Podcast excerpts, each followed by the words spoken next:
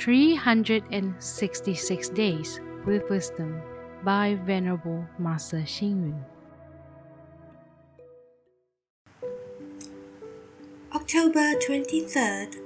Emphasize the rights and wrongs. Understate the profit and loss. Emphasize putting words into practice. Understate empty promises. Emphasize relationships that build on principles.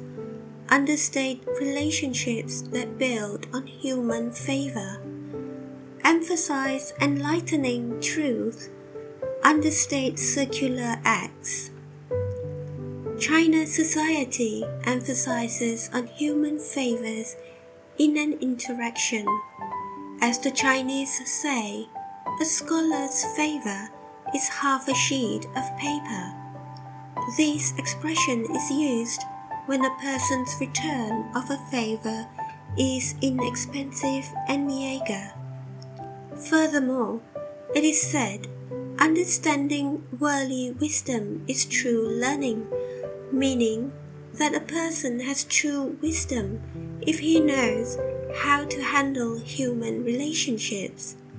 Our parents taught us to be good from the perspective of repaying gratitude to people.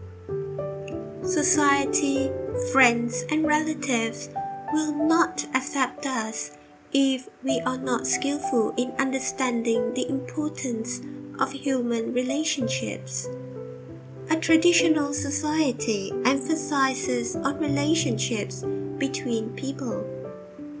People bond better through interaction with different societies and groups. However, quite often we are unable to make a decision because we have to adapt ourselves to the dusty world as we come. Chinese proverb alluding to the need to handle relationships with other people, such as returning favors.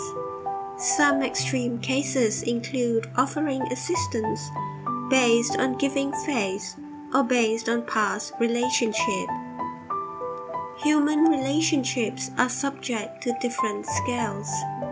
They are either deep or superficial, and they can vary considerably in importance too. Hence, it is very difficult to measure a relationship.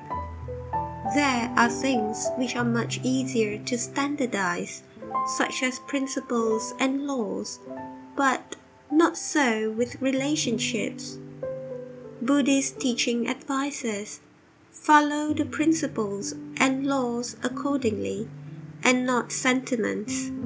Human relationships are too sentimental and emotional, whereas principles are fair and square.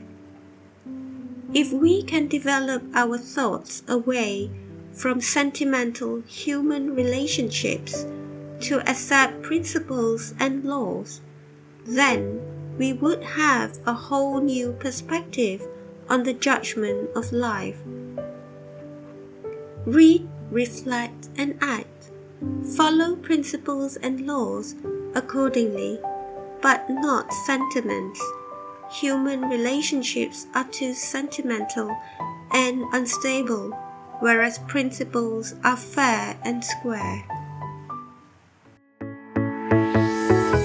Please tune in, same time tomorrow as we meet on air.